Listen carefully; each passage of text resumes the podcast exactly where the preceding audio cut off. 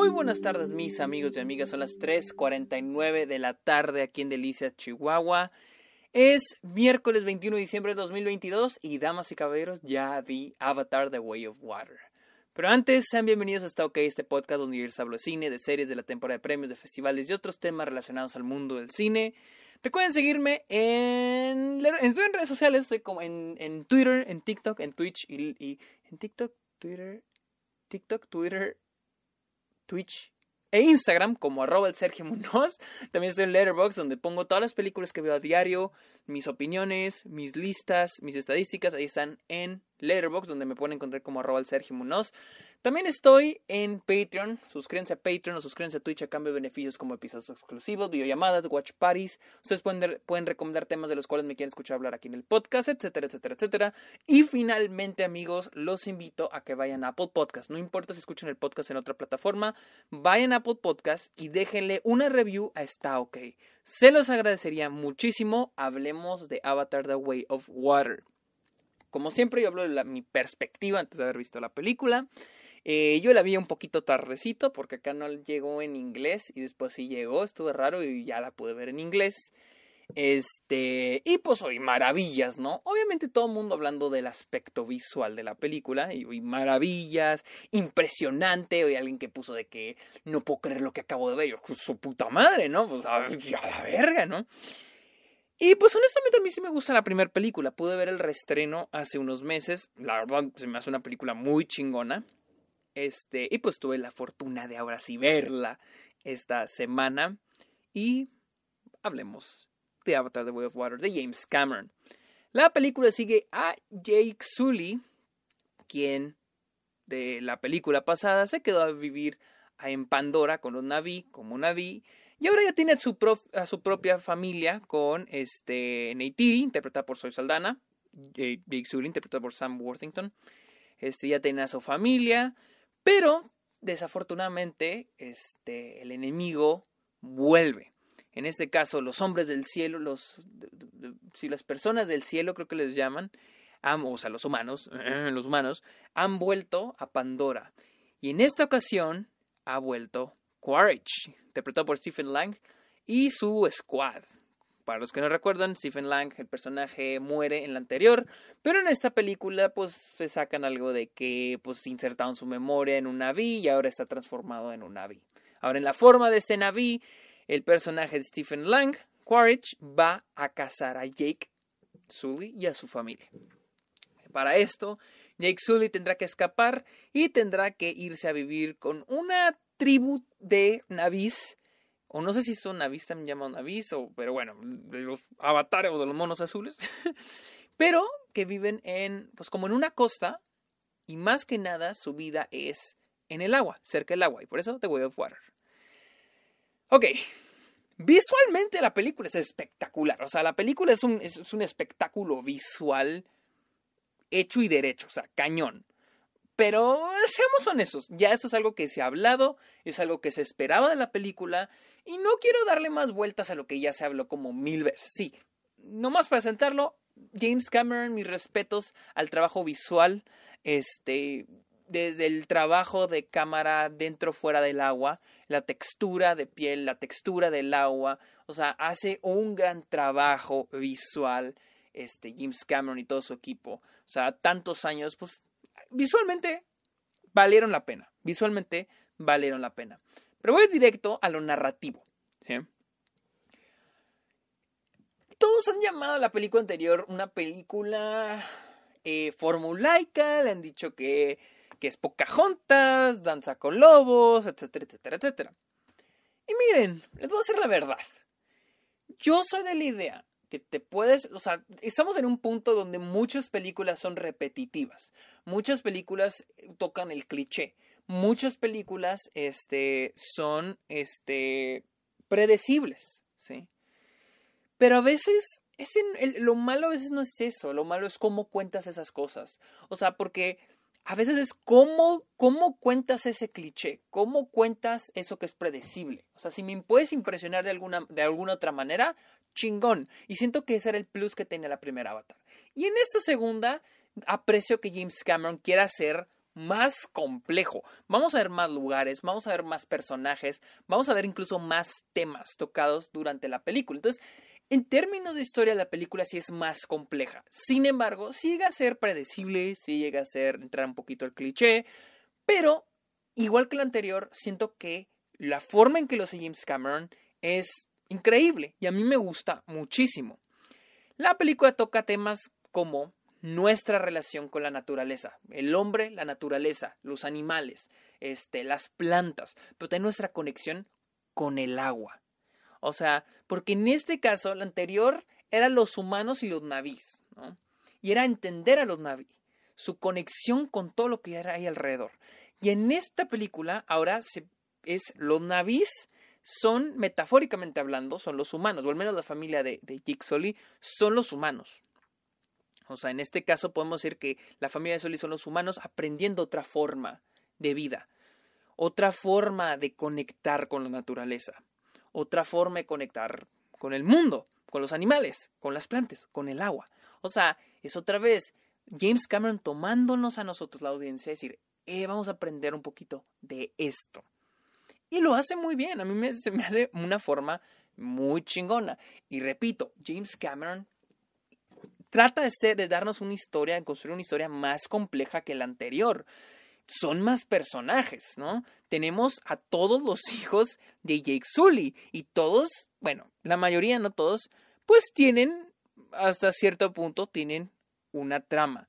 Tenemos el personaje de Luak, que siento es el principal es el segundo mayor y pues vaya, eso tenemos su relación con la ballena y pues es el más como rebeldito, ¿no? Les digo, entra un poquito y el cliché de la relación con su padre, es más rebelde y va a aprender X y Y.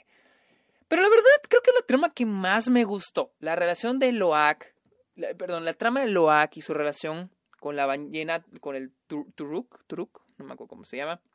Creo que es la parte que más me gustó porque siento la que es la que más desarrollo tiene. Y es la que más conecta con los temas que James Cameron está tratando de conectar. Esa es mi trama favorita y siento que es la mejorcita. De ahí para abajo. O sea, de ahí ya nos vamos para abajo. Porque también tenemos, por ejemplo, el personaje de este. de Kiri, interpretado por esta Sigourney Weaver, que en la anterior interpretaba a otro personaje. Bueno, en este Kiri es la hija del personaje de, eh, de esta Sigourney Weaver. el personaje Sigourney Weaver de la primera es la mamá de Kiri. Sigourney Weaver interpreta a las dos en esta película. Este, y pues la verdad es muy buen, a mí me gustó mucho el personaje. A mí me gustó bastante el personaje, pero le meten la trama de ella y su mamá, que su mamá es como un ángel, no sé qué chingados. Ahí lo introducen, pero lo sentí como que lo están introduciendo para futuro, para una película futuro. Y no me encantó, la verdad no me encantó porque te lo dejan a medias. También tenemos al personaje de Spider. Spider es un chavito, es un, niño humano que se quedó ahí en Pandora y se creó con Jake Sully. Entonces resulta que este güey es el hijo de Quaritch. Y pues cuando Quaritch anda en busca de la familia de los, de los Sully, pues agarra a Spider para que lo ayude a encontrarlos. Y pues a lo largo de la película nos plantean, de, okay, de inicio tenemos, okay, tenemos la trama de Quaritch, que es el villano, y Spider, el niño. Y de ahí nos, nos, introducen y nos concluyen la trama, pero nunca sentí el desarrollo. Esta idea de, bueno, al principio es como que Spider no quiere llevarse con él y al final hay una conclusión, una resolución que no quiero spoilear en esa trama, en la trama de la relación de estos dos personajes. Sin embargo, o sea, me estaba gustando mucho la película porque hay una parte en medio donde los personajes, Jake Sully y su familia, tienen que aprender a vivir en la, forma del agua, The Way of Water, ¿no? Con esta nueva tribu al mismo tiempo que el personaje de Stephen Lang, Quaritch, tiene que aprender a vivir como una vi. Y hay un momento bien chingón donde él tiene que hacer lo mismo que Jake Sully hizo en la, en la película anterior, que es como montar un animal, la chingada. Pero para después de eso, abandonan esa trama, abandonan a Quaritch, Spider y al squad de los malos, los abandonan como por 30, 40 minutos. Y ahí me molestó un poco porque pensé que iban a estar brincando en paralelo. Pero no, la película se estancó en, en, con esa trama. O sea, se estancó completamente y me molesta un poco porque siento que había mucho potencial. Y es como les digo, la película los introduce muy bien y resoluciona muy bien, pero no hay desarrollo. Por lo que esa resolución del final, los que ya la, vieron, ese momento al final, con este con Quaritch y Spider, ese momento al final, ya saben cuál. No, me, no lo sentí creíble porque sentí que no, no, no se desarrolló. Sentí que no se llegó a desarrollar tan bien la relación de ellos porque dije, ok, se va a ir por el cliché de no se llevan bien, pero van a conectar después. Y como que sí, como que no, pero nunca lo sentí totalmente. Pues vaya, sólido. Eso fue ahí donde, pues, no me encantó. también, este, me gustan mucho los, los, personajes jovencitos, todos los hijos de, de Jigsaw, me gustan mucho. Son, la verdad son lo mejor de la película, tienen grandes dinámicas también con los otros chavitos de la nueva tribu, el choque que hay, pero sí a la mitad de la película se siente repetitiva, o sea, se vuelve de una de de se meten en un pedo, se meten en problemas, hacen una pendejada y se meten en pedos, hacen otra pendejada y se meten en un pedo, hacen otra pendejada y se meten en un O sea, se siente repetitivo la mitad de la película, sí se siente repetitivo. No me pareció tediosa, no me pareció aburrida, pero sí sentí que, ok, ya captamos, o sea, ya entendimos, o sea, el, eh, o sea, sí, el niño va a tener su momento heroico al final porque está aprendiendo, etcétera, etcétera, etcétera, etcétera. Este, curiosamente hay un personaje que al final se muere y que no voy a decir cuál de todos que hay, no les voy a decir cuál, pero sí es un personaje que, o sea, que está casi de, o sea, que no tiene mucho desarrollo durante la película, así que honestamente cuando muere no me pudo, o sea, la verdad es como que, ok, el que sigue, o sea, no me pudo, no me pudo, la verdad, o sea, entonces, ahí es, toda esa mitad la película siento que se estanca mucho. También lo de la llegada de las ballenas y luego los, los güeyes que cazan ballenas y le sacan este aceite que hace joven a la... No, la verdad no entendí cuál era el punto de eso, porque nos introducen que este Quarch encuentra a estos güeyes que cazan ballenas, a los Turuk, creo que se llaman, este, y le sacan un, un, aceite para venderlo y hace joven a, la, a los humanos. Pero oh, honestamente sentí que estuvo de más. Yo estoy cuál es el punto de esto. O sea, entiendo, sí, o sea, definitivamente cuando dicen de casi cazamos ballenas, entendían algo, algo les han de sacar o algo para. Pero cuando ya entran a detalle sentí ya como que ya es mucho pedo. O sea, ok, vayamos a la trama. Más porque es una película, que, una película que dura 3 horas con 15 minutos. O sea, sí siento que hay momentos que se les puede, que se le puede cortar la verdad. O sea, sí siento que hay muchos momentos que se le puede cortar la película, más que nada por en medio. La verdad, por en medio donde más se le puede, eh, pues vaya, recortar. Ahora, uff, el mayor pecado de la película es lo que hicieron con Etiri, personaje Sol Saldaña. No mamen, o sea, decepcionante, terrible lo que hicieron con ese personaje aquí. En la anterior era el mejor personaje de la película era una chingona, era la que traía como pendejo a Jake Sully, era la que le enseñó. O sea, y, ella, y me encantaba que la primera película era esta definición de una guerrera, pero al mismo tiempo que se enamora. O sea, y que tiene este choque de, güey, tengo que proteger a mi tierra, pero pues me gusta este pendejo. O sea, hasta cierto punto, o sea, mostrar ese lado chingón de ella. O sea, soy una guerrera, güey. O sea, y tengo una responsabilidad. Y en esta película cero, o sea, nomás la tienen de llorona, gritando, o sea, cada vez que necesitan a alguien que llore y grite, la tienen a ella.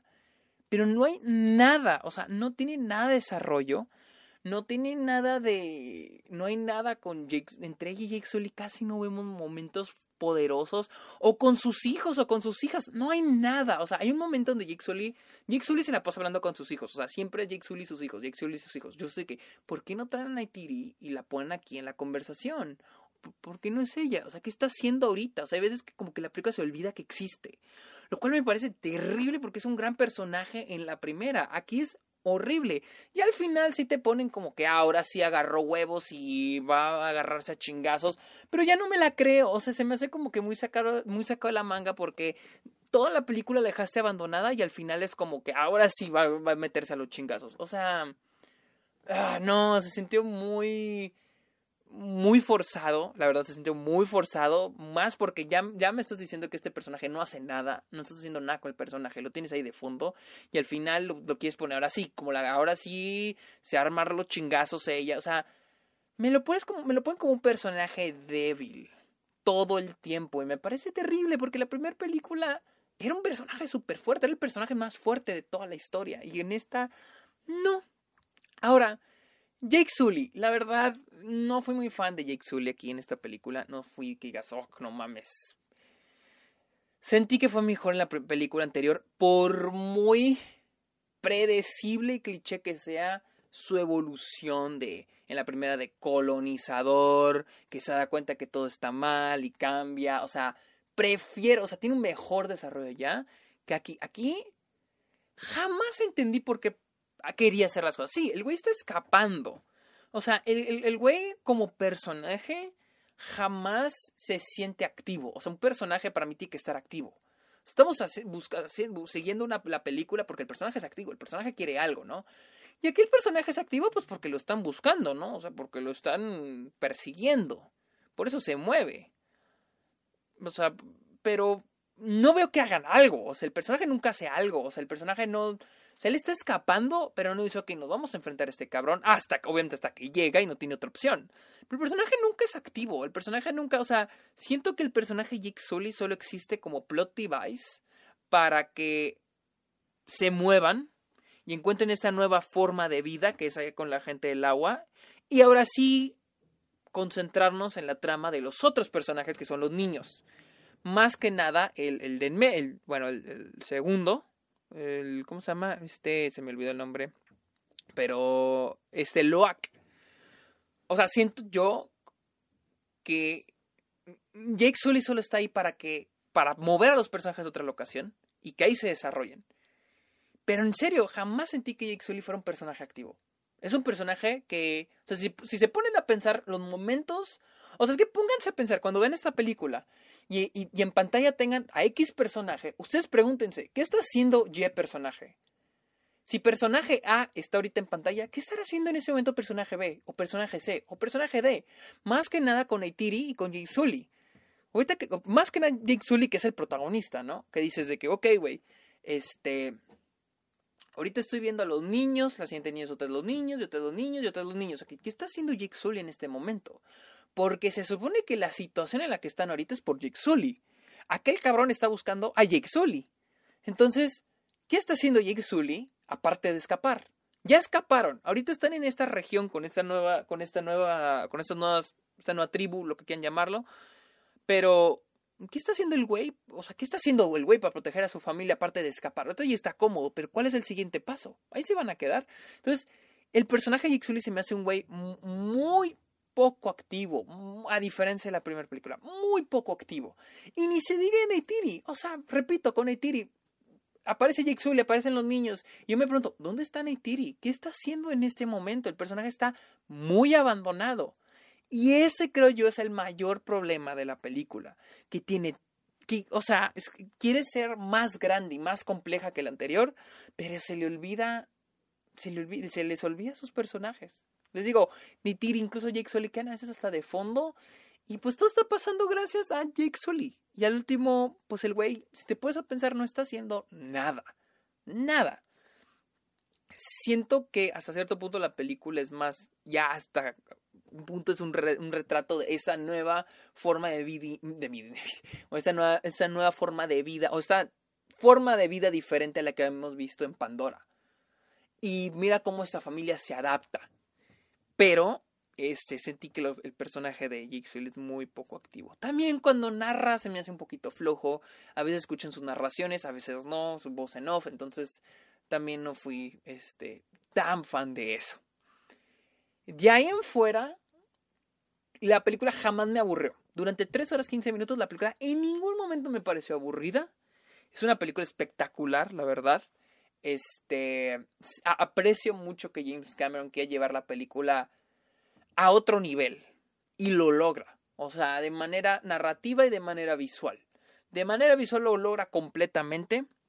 De manera narrativa pues sí trata de ser más complejo, pero sí es donde se, meta, se llega a meter en más problemas. Porque, repito, tiene tantos personajes y tantas tramas y tantas cosas pasando que sí llega a descuidar algunas tramas, llega a descuidar a ciertos personajes. Y ahí es donde falla la película. Ese es el fallo de la película que yo le encontré Avatar The Way of Water. Pero bueno, esa fue mi opinión, amigos. Recuerden seguirme. Eh, recuerden seguirme. Ah, recuerden que pueden, pueden ver ahorita Avatar The Way of Water en cualquier cine del mundo. Vayan a verla. Yo no la vi en 3D, la vi en este. en 2D normal. Eso sí, quiero mencionar la fotografía de la película, es increíble también. Algo que me gusta mucho de esta película es la ambientación en términos de iluminación y de setting. Porque algo que hace eh, James Cameron es ser muy cuidadoso en los climas, en el, en el ambiente climático de, la escena. Porque todo, pues, todas, las, todas las escenas, o el 90% de las escenas son exteriores.